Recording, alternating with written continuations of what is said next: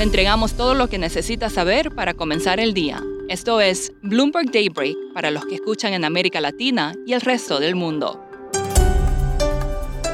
Feliz viernes y bienvenido a Daybreak en español. Es 28 de enero de 2022. Soy Eduardo Thompson y estas son las noticias principales.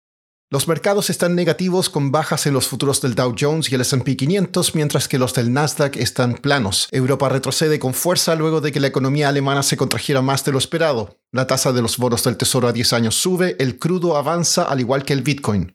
Es un día cargado de noticias corporativas. Apple sube en el premercado luego que sus ganancias y ventas récord superaran las estimaciones y a pesar de los problemas en las cadenas de suministro. Los resultados de Visa y HM también fueron mejores que lo previsto, mientras que Robinhood y Volvo decepcionaron. Hoy también reportan Chevron, Caterpillar y Colgate Palmolive.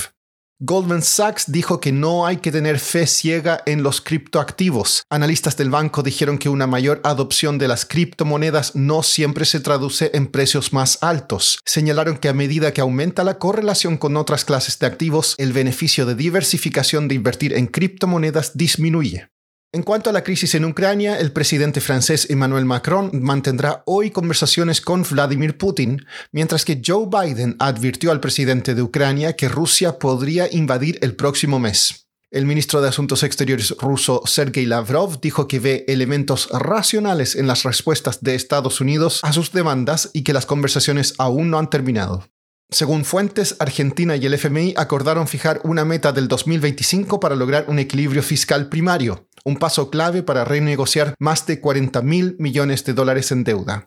Aeroméxico llegó a un acuerdo con un grupo de sus acreedores no garantizados, lo que facilitaría su salida de bancarrota. La aerolínea busca reducir su deuda en 1.100 millones de dólares.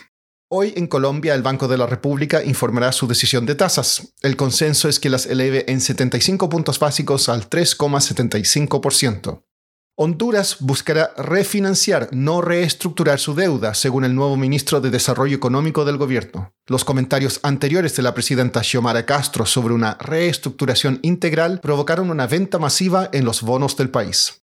En Venezuela, un intento de la oposición para realizar un referéndum revocatorio contra Nicolás Maduro no alcanzó el umbral para avanzar. Menos del 1,5% de los votantes inscritos firmaron la solicitud, lo que asegura el cargo del líder socialista al menos hasta las elecciones de 2024.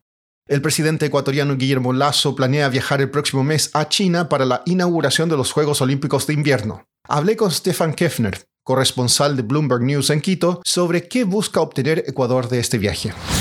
El presidente tiene un abanico bastante amplio de temas para discutir durante la inauguración de los Juegos Olímpicos, que van sobre todo a tocar las, las áreas económicas, como China se, se, volvió un financista importantísimo para el Ecuador en la última década y media y además un socio comercial de primer orden. Stefan, ¿qué temas en particular se van a tocar? Eh, se ha hecho bastante, se ha lanzado bastante expectativa porque el presidente y el ministro de Finanzas quieren discutir el tema de la deuda bilateral contratada hace más o menos 10 años, a partir de, 2010, y que conlleva una serie de, de, problemas, digamos, para el Ecuador, porque en parte está cubierta con entregas de petróleo y el gobierno ecuatoriano quiere separar la entrega de ese petróleo del pago de la deuda. Pero Ecuador no está considerando renegar sus compromisos para pagar esa deuda. Solo que también quiere cambiar un poco los plazos del, porque van a ser una amortización bastante fuerte a partir del próximo año. Ese es otro tema que está en la mesa en la discusión uh, fiscal.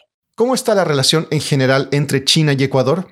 Bueno, el Ecuador está tratando de mantener la, relación con China de la manera más profesional posible. Recibió bastantes medicamentos, bastantes vacunas anti-COVID de China, por lo que está bastante agradecido. Y otro tema positivo importante es, son las negociaciones por un tratado de libre comercio entre Ecuador y China, como el gobierno de Lazo está tratando de insertarse internacionalmente en flujos comerciales. Pero sí hay una serie de controversias potenciales, eh, sobre todo el tema de la pesca y la construcción de cierta infraestructura como hidroeléctricas por empresas chinas bajo el gobierno anterior eh, que tienen fallas y entonces que pueden ir a arbitraje. Por último, se suman países a una nueva carrera lunar. China y Rusia buscan construir la infraestructura básica de una estación espacial en la Luna el 2035 y cooperarán en una misión robótica lunar en 2025. Estados Unidos hará pruebas de su programa Artemis el próximo mes. Eso es todo por hoy. Soy Eduardo Thompson. Que tengan un excelente fin de semana. Para conocer todas las noticias que necesita para comenzar el día, revise Daybreak en español en la app Bloomberg Professional. También puede personalizar Daybreak para recibir las noticias que desee. Eso es todo por hoy. Sintonice el lunes Bloomberg Daybreak